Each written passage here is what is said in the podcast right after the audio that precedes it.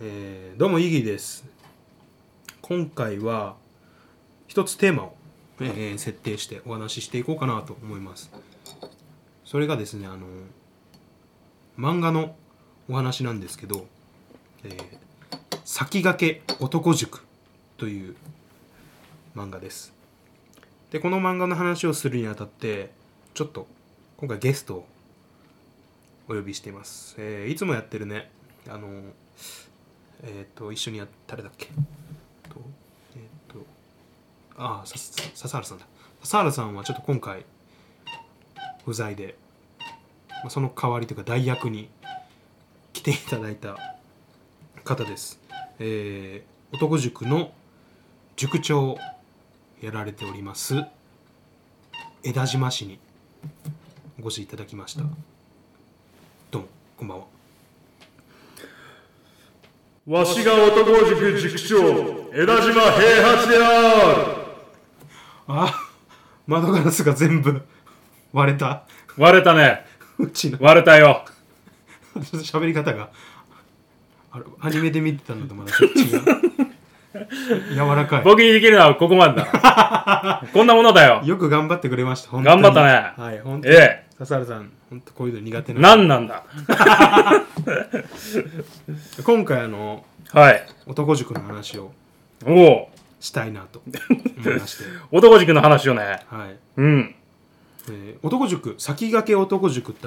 漫画知ってます、は読んだことありますあるある。昔、ジャンプでリアルタイムであ連載していたはずだ。はい、うんちょっと漫画のじゃあ簡単に概要をはいはいはい。えーっと作者は宮下明うんうん。宮下明氏ですね、はい。はい、による漫画で、えー日本の漫画ですねこれははい。で「週刊ジャンプ」で連載されてまして、はい。 1985年から1991年6年ぐらいですね、うんうんうん連載されてますジャンプで6年この期に6年ってすすごいですよねそうだね。黄金時代と呼ばれた、その時期の。はいで、えー単行本コミックスジャンプコミックスでうん。全34巻出てますおお。はい、で、えっと、その後ですね集英社から文庫本も出てましてこれはいがはい全部で20巻出ております、うん。っていう34と20巻文庫本でいうと20巻っていうはいかなり、かなりの本数っていうか冊数も出てる大変人あで気もだったそのぐらいの関数なのね、これね6年間、うん6年ぐらいちょっとでもギュッてしてますよねそうかなもうちょっとそうだ多ねくてもいいのかなと思ったんですけど、まああのーこれの続編も出てるんで名前タイトル変わって今はちょっと先駆け男塾のみの話をうんさせてもらいましたでえっとまあ知らない方もね多いと思うんです正直い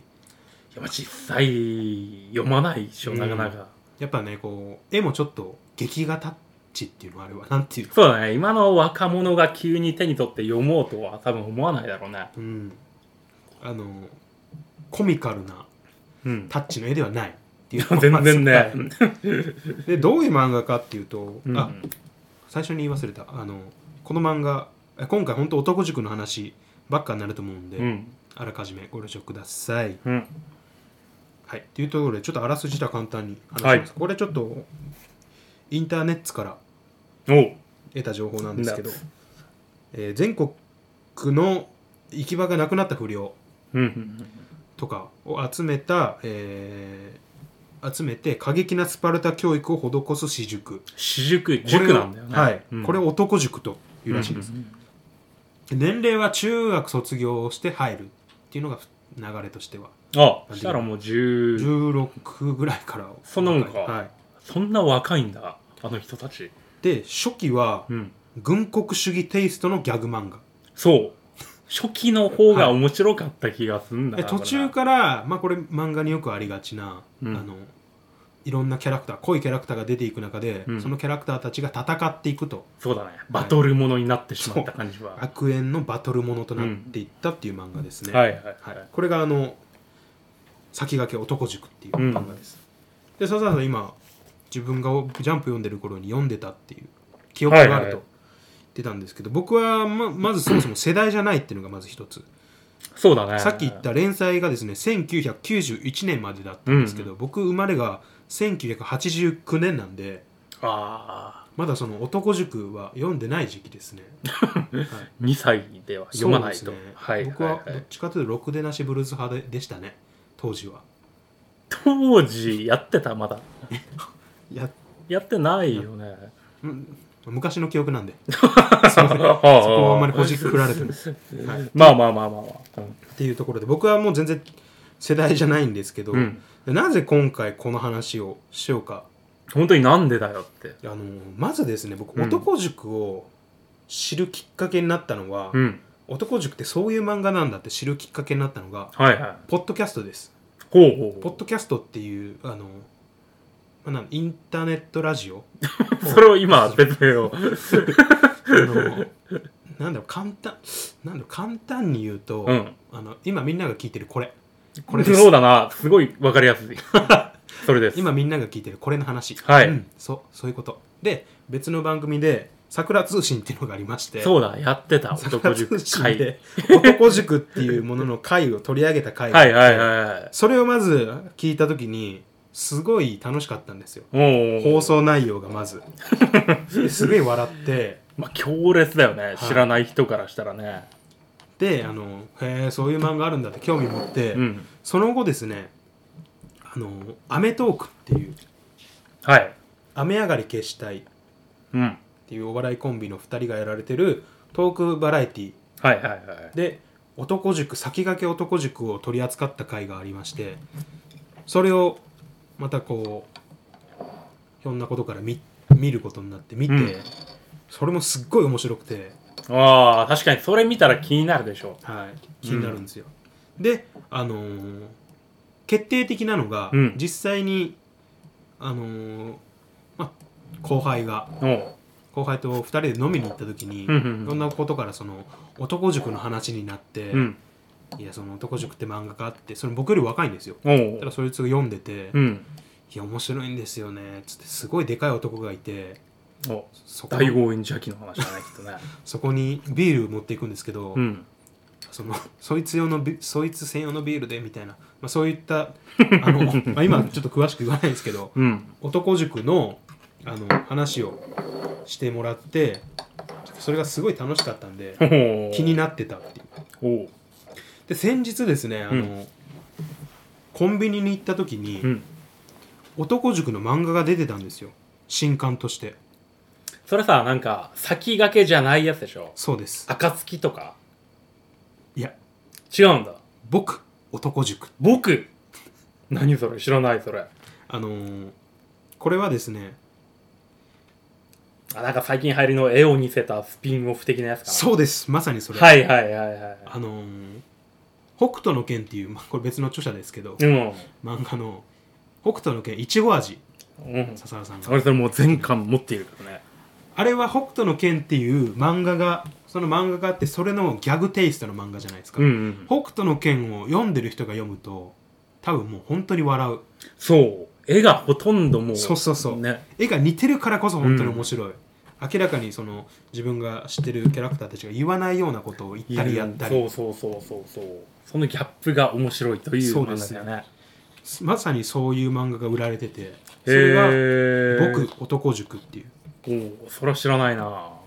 こう今僕これはあのあれで買ってるんですけどネットであはいはいはこれ今ちょっと簡単にこれいあ似てる ね本当にそっくりなん ですよはいはいはこのいおお本当だこれでもちゃんと作者 別ですよはいはいこれこれこれねあ本当にでこ似れがせているね2巻まで出てて、うんもうこれ読んだ時に僕正直言いますうんあの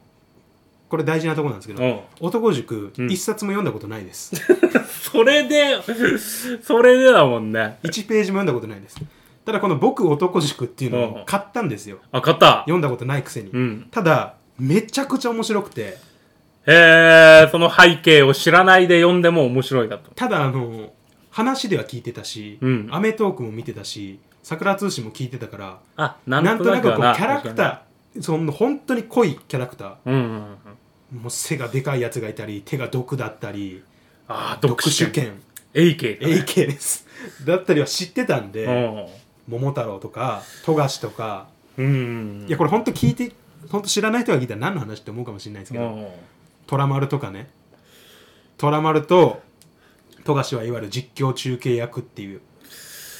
あでも実際に戦いもしたでしょそうですの二人がねそううん桜通信聞く限りその2人は割と勝率がいいらしいんですよ根性があああそうだねるあの自分を羽交い締めにしたやつを、うんあの自分の体ごとドスで貫く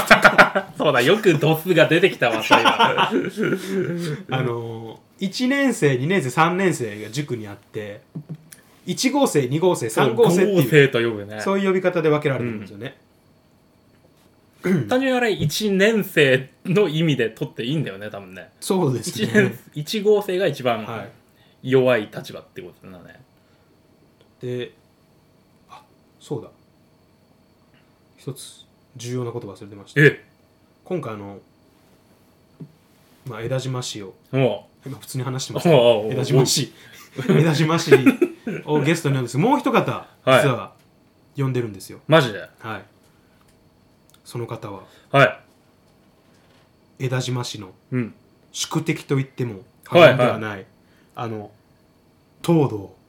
兵衛ですおお真っ二つに した真っ二つにした真はっず二つにしたんだねされたけどおお真ん中からただそんなのだったっ縫けい縫い縫って 縫い消すね それすらも蘇ってくるあいのけるのかい東堂しようお呼んでおります、おはいゲスト出演ははいオープニングの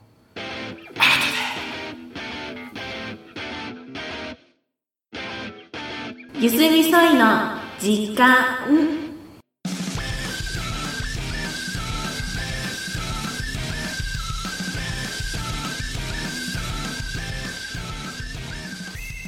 どうも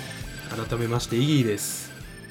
うんあほら江田島氏も来ている江田島ですいや江田島普通の声で言っちゃダメだねちょっとあのここですいません秘宝なんですけども秘宝はい先ほど言ったもう一方、ゲスト来られて言ってたんですけど、うんちょっとですねあの、まあ、傷の炎症がひどくなってちょおお真っ二つだもんなっと体調不良のためうん欠席という欠席はい残念だな しゃあないで僕も怖かったんですよね正直、うんすごい喧嘩二人の喧嘩止められないなと思っててだってもうね一番ラスボス的なやね一の人だはよい、ちょっと怖かった一応うちにある刃物は全部隠したんです けど 刃物を捨て頃ならそこまで被害はないだろうと あの二人ならあるよ、ね、 捨て頃はい、っていうところであのまあまあそんな茶番は置いといて はい戻りましょう戻ろうかいあのこの先駆け男塾うんなんですけどえーまず先駆けってうん何なんだっていうああそれ考えたことなかったなこれもネットに載ってたんですけど、うんあの先駆けっていうのはこの宮下明氏はいはいはいが好きな感じらしいんですよ、まあ、そもそもああなるほどこれ何かっていうと昔えっ、と関取でうん解決正輝解決あその解がそうです解決が先駆解けの字が先駆けという字で、はいはいはい、こはのい、多分このせこの関取うんが好きでそこから取ったっていうふうに書かれてましたねああなるほど、はい、だから先駆けっていうもう一つ先駆けってつく漫画があるんですけど、うん先駆けクロマティ高校それは男塾ありきだよねきっと ねそ先うだ駆そけうだクロマティ高校はの方の先駆けはよくわかんないです黒子の方は多分男塾の後だろうちなみにクロ子マティ高校は僕読んでます好き ですなああれ面白かったよね面白かったですフレディはちょっと衝撃的だった気がするよねあそれ僕フレディ多分あそこで一番最初に知ったかもしれないそうだねフレディ・マーキュリーよりも あっちのフレディをあっ先ちにの知フったねレディを先に知ったかもしれないまあまあそれちょっとはいはいはい別の話なんですけどまあそういった漫画ですね先ほど言ったように、うんうんうんえーっと不良たちが集まって過激なスパルタ教育を施す私塾、うん、まあ、まさにその通りな、うんで笹原さんは読ん読んでるんですよね一応うん、ジャンプで、多分俺、万事丸を見てるもん、絶対。 「万事丸」出て万事丸も AK も見てるよ、多分。いけど特殊系の。万事丸は、うん。あれですよねだからモヒカンですよねそうそうそうそマスクから針を出す毒針をプッと飛ばす そうそうそうそうああーそれも言ってた わと AK の読書券の作り方をすごい真剣に読んだ覚えがあるあの焼けた砂と砂かにに手をつ手を入れて うんあのまず手を鍛えるとそうそうそうそうそうでその後なんか毒につけてその後なんか冷やすのかな、何百種類も配合した毒に手をつけると、なんかこう繰り返す作業を延々うとんすることでうん読書が出来上がるということ、うんらしいですねなんか当時やってたい「鉄拳珍味」という漫画知うらわない懐かしいあれでもね多分読書券の使い手が多分いたような気がするんだけどまあ AK ってだから読書券そう使い手読書な券んですよのね使い手うんで他なんかキャラクターえ AK は3号生ですよね、それ3号生だったっけいやなんかさっき今見たら2号生なんですかあの伊達おみと的なあの集団だべいや違います AK は先輩のはずですね三えー、ちょっと待てよちょっと調べながらいくかよこれあのー、AK あ AK あれか万事丸とかとはまた別なやつマンジマルとだから同じ四天王みたいな感じじゃないですか本当に知識がないでもこの辺さそうだよね本当に読み込んでる人じゃなかったら結構混同しがちなとこじゃないのかねまずあの男塾のうんあれ知ってます規則規則規則まあいくつかあるいっぱいあるんですけどそのうちの例にうん音楽あ知ってます適正音楽 のそうですそさうだすそうがだ塾長、まあ、自分で自分でねこう設定されてるんでえそうそうロック等はね適正音楽としてマイケル・ジャクソンの歌を口ずさんでる塾生をもうボコボコに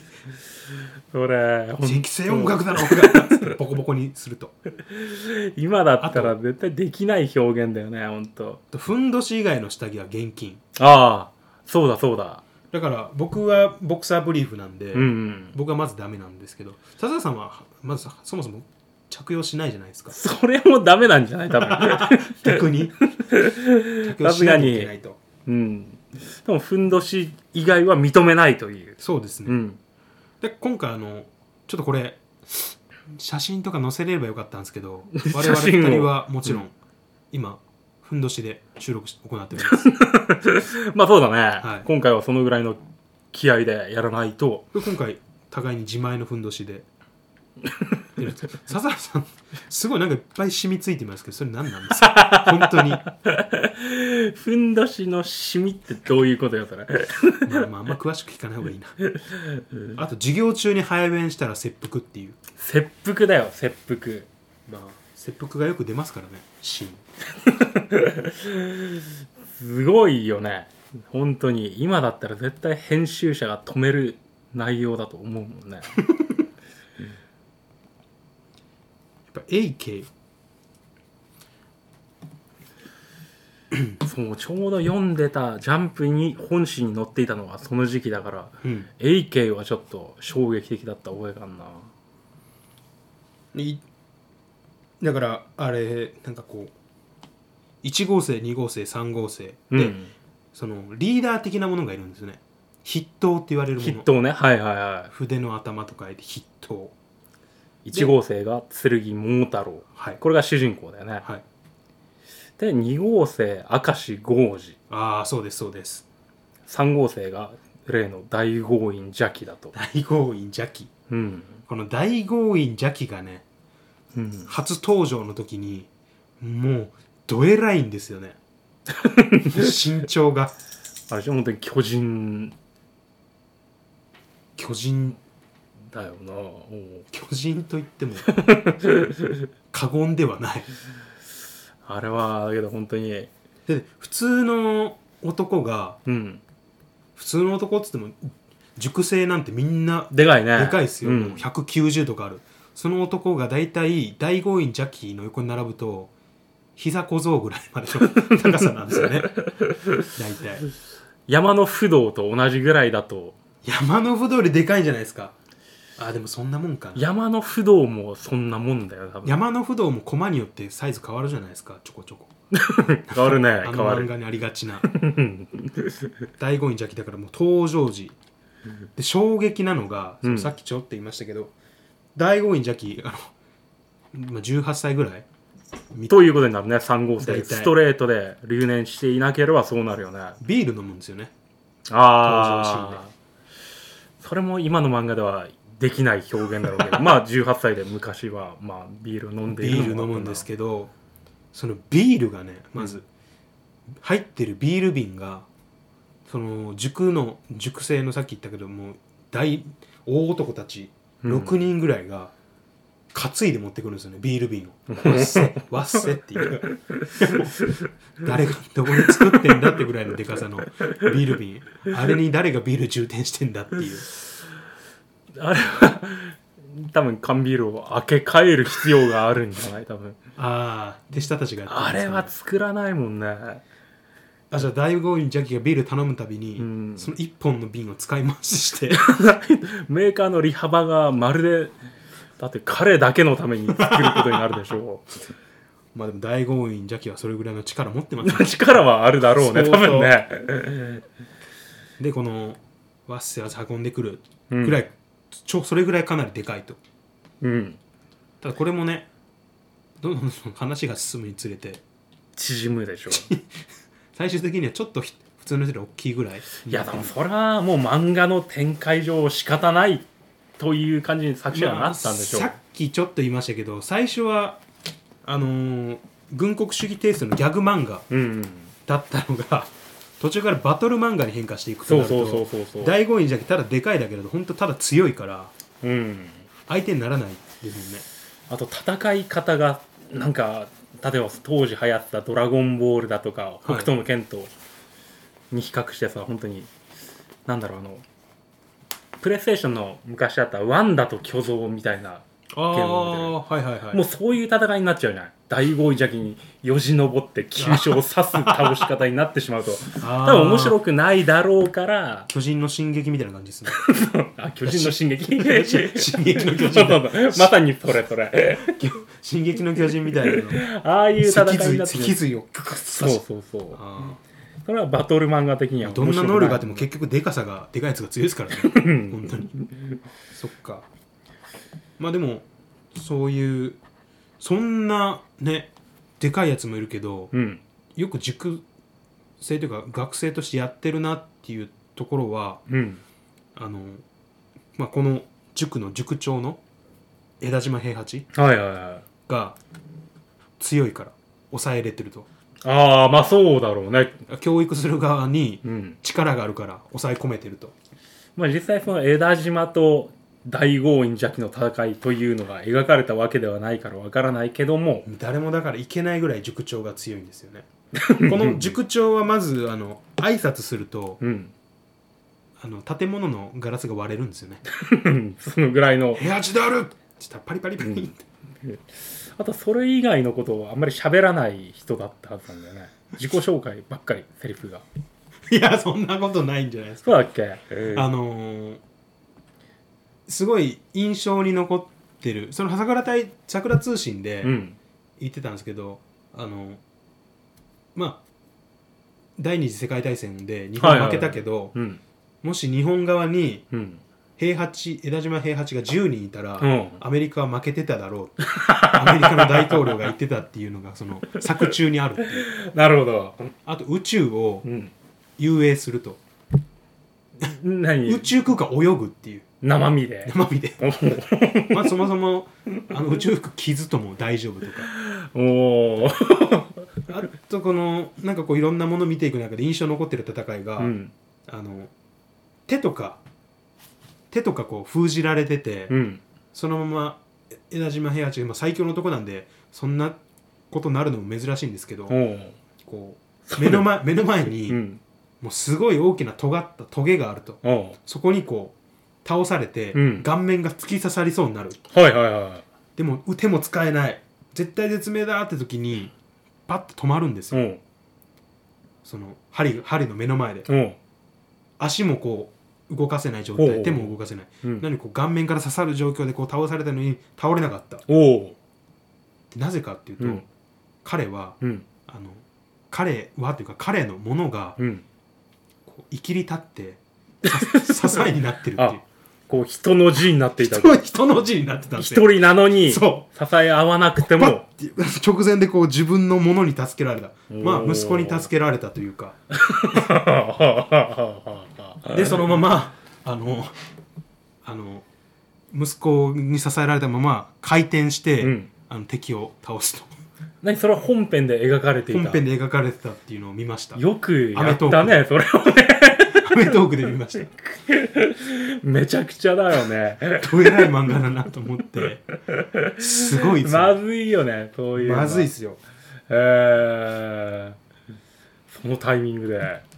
であのーこの漫画ギャグ漫画から戦闘漫画になったんですけど、うん本当によく死ぬ人が、ああまあ死んではうん、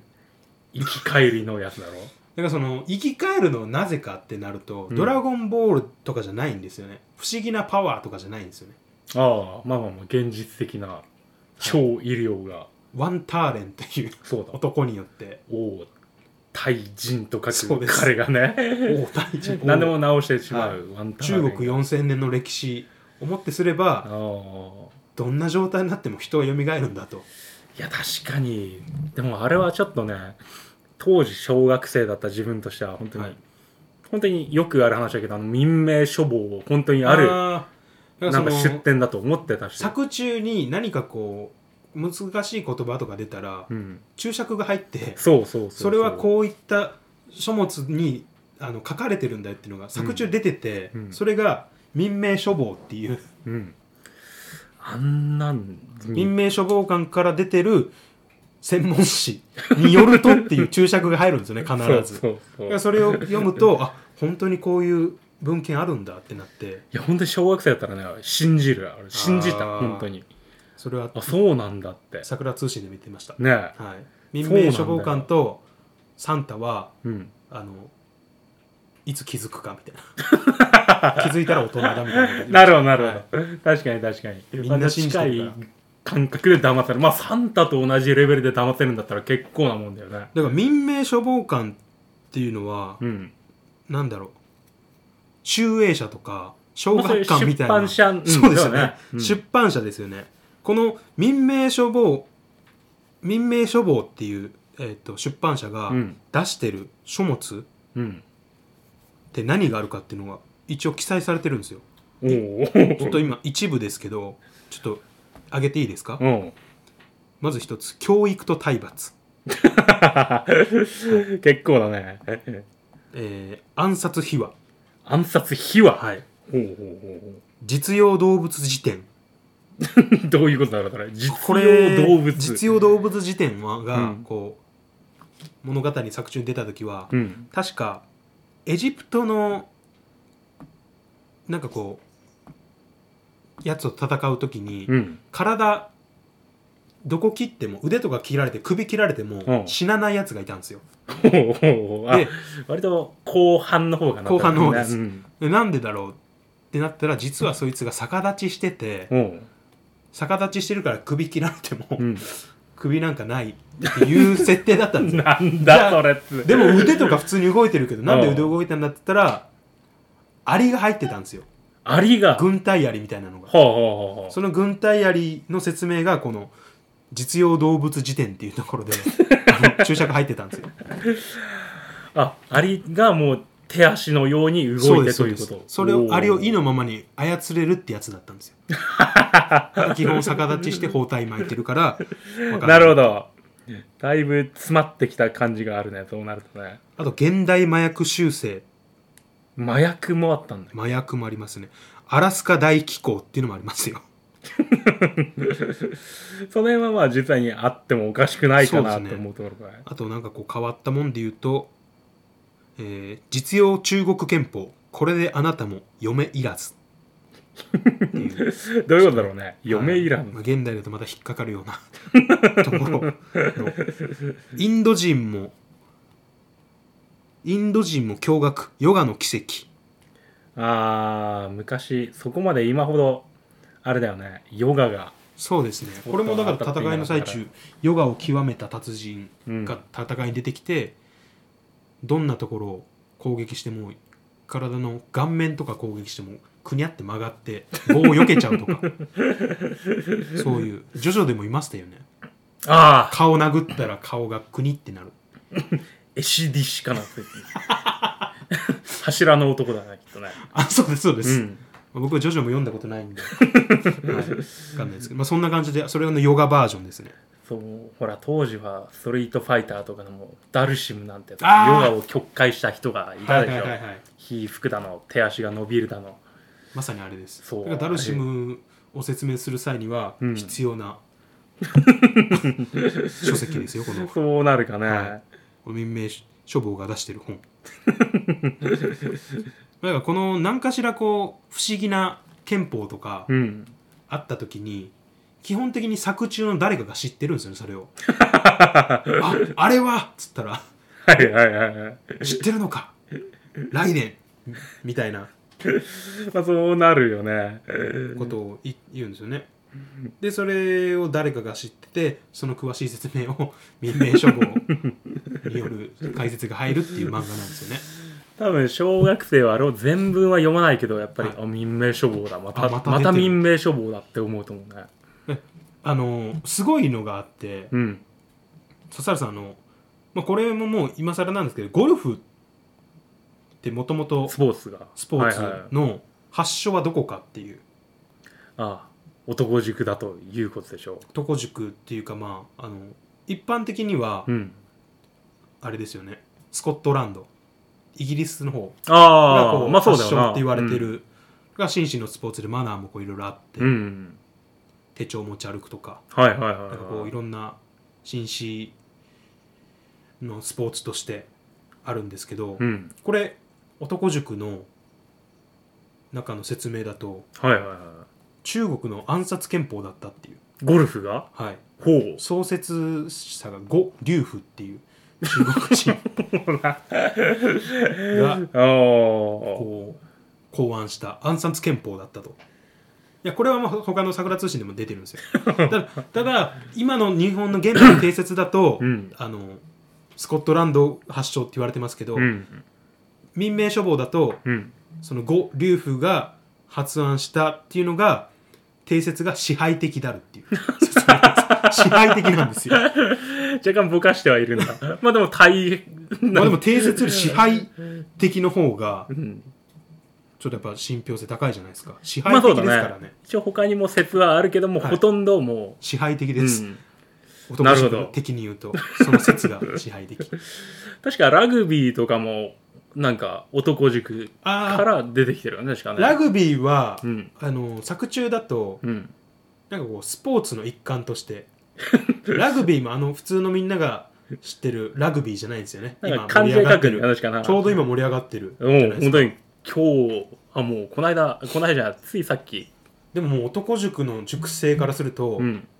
なんだあのぬるいスポーツはなるんじゃないです かだかまあぬるいだろうねあんなねらその男塾のラグビーはうんあのあれなんですよねボールに入ってる解毒剤を取り合うそうだな命がけなんだよな違うけど そうだそうだそうだなんか最初にまず毒飲まされて スポーツあの試合が始まったらラグビーのあのボールに入ってる解毒剤を取り合うっていう競技に変更変更されてるんですよね、そりゃあ頑張るよねはい、学園祭もだからありますよ学園祭もそう割とね初期の頃にラグビーがあっだたはかずらそなんだよのねそうだから初期の頃だからあの軍国主義のうんぽい学園ギャグなんで、そうだあの辺はまだギャグだったんだよなそうですよねいやーためになるななんかでその今回僕勧めたいのは、うん男塾のスピンオフ作品「僕男塾」っていう先ほどちょっと話したこれを勧めたかったんですよあのおほんとこれあの呼吸困難になるほど笑ったんですよあの 実際に見てないのにあの、ま、万人橋っていう橋が崩れてるところをはいはいは男たちがい、うん、こう肩車して何人もの男が、おで一列にたもうすごく高い肩車をしてそのまま倒れてじ人の体で橋を作るとはいはいはい。崖と崖をつなぐのおうに橋がないからどうすればいいってなったら俺たちこう人数がいるからバーってもう男気で肩車して下の土台がすごく支えてそのまま倒れて橋を作るんですよね1号生たちが、そうですなんだろう、主人公、まあ主役級の人たちを渡すために、そうですそうですはいはいはいはでえっとそこにあの、まあ、学年一の秀才と言われた田沢とい。田沢だ。はいあと サザエさんみたいな髪型うんの松尾、ずっともうあの髪型だったんだよね、きっ とね。どういうカットなのか分からないですけ どサザエさんカットのはいはいはい松尾という2人がその最中に落ちちゃったんですよあれは何橋の一番後ろにいたってことやっぱりげ、あの最初だとうん、あの原作の方だとうん先頭と後ろだったはずなんですよ、ああ、なるほど、なるだほからど。そのスピンオフだと先頭ではないんですけど、うんまあ、その2人が落ちちゃうんですよ、はいはい、はい。これ原。作と同じですうん。であのまあ悲しいんですけどなくなっちゃうんですよね、うん。うん悲しいことですよこれ は本当にこの漫画においてはちょっと例外なんです けどまあどうせまたっていう感じではあそるうんでだすけど、 ね。あの本当にワンターレンがいるから ねあの、まあ、死んで死ぬと男塾の塾生たちってうん。塾歌を歌うんですよ、あ、塾歌歌だ。はいはいはい、歌はい。を歌うんですよ日本男児の生き様は色なし恋なし情ありっていほうほううほうまあ、そういった歌詞がそう男気にあふれる歌詞がうん。つらつらと並べられてるんですけどそれを歌うんですよはいはいその際にあのその個人をうん。個人の顔が空にこう浮かぶんですよあ あ、まあまあまあ。すごくいい笑顔で笑顔だね。笑顔で浮かんでこう空にこう浮かんでるはいはいはい。シーンがあるんですけど、うんまあ、そこら辺のパロディーのシーンがあるんですけど、うんそれがもう面白 くてほんと呼吸困難になるぐらい笑って僕じ男塾をまず読みなよ、したのね男塾これからはねもうね読まない本当にいやキャラクターとかは知ってるんですありよきだと、飛燕とかああ男爵ディーノとか出てくるんだ、僕ジェにイもも。 J。交換 J には憧れたもんね。一番かっこいいの J だった気知がってますジェイボフクラッシングシュピストンマッハパンチでしょ。そうです。あのあの、トゲトゲのガンダムハンマーみたいな、ガンダムハンマーみたいなのをグローブにして、ボクシング、ボクシングも漢字ですよ、あれ。はひどいよね。い。交換留学生の J も出てそきうそて、うそうそう。あとはもう、何でしたっけ、あの廊下守る。あ、その毒眼鉄とかが出てや空間つ鉄、男とは何ぞや。っていうまあそのシーンも出てくるんですよ、僕が読んでるスピンオフ。おお。それがまた面白いんですよ。本当に。実際のね、本当に男塾を読んでなくても面白いと。男塾読んでなくても面白いです。おお。っていうところでねあので今回ですね、うん実は男塾するにあたってうちのあの、まあ、死にコーナーって言われてるんですけど、うもん。う死んだようにうん。活動してない AAO のコーナーほうほうほ今回男塾にちなんでですね、うんあの我々2人うほう。おう応援メッセージ送ってくださった方にうん。応援したいということでうん。あの笹さん知ってるか分かんないですけどおう血糖炎っていうのをえ、血糖炎やろうと思ったんですよ知ってます血糖炎いや、わかんない。何それ。血糖炎はあれですねあのまあどこの家庭にもドスってあるじゃないですか あるドスあドもスちろんもちろんありますあります ああ、はいはい。僕分と奥さん分一本ずつドスはああ、あるんだね。ド。スでうん。あのあれです自分の胸にうん。文字を刻むんです やるのそれ 今。あのでうん。これがちょうど作中だと飛燕と毒眼鉄が戦ってる時に、うん。あの富樫がほうほうほうほ飛燕がもうダメだ毒眼鉄にやられるって時に、う。うん。あの富樫が自分の胸にうん。戦うって感じを刻むんですよ、ドスあが。の、塔の方だ そう。ですあの門構えに豆とかが入ってるあの蜂の塔をあった、あった、その シーン。ドスでドスで刻むんですよでこの刻みを自分のエールとして飛燕に送るんですよじゃあ飛燕はそれ見て、うんあの頑張るっていう勝つで勝つっていう絶体絶命のなんなん首絞められて、それうん首絞められてグギギギってなってる時に、うんあの富樫が血糖炎で自分の胸にドスで「戦う」って書いてエールを送るとはあはあはあはあその男気を見てっうんてなって男気なのか勝つっていうあの、まあ、システムはちょっと分かんないですけど僕はそんそこまで男気がないんであれやですけるどか今回はねちょっとメッセージに対して、うん僕も笹原さんもうん互いにドスであの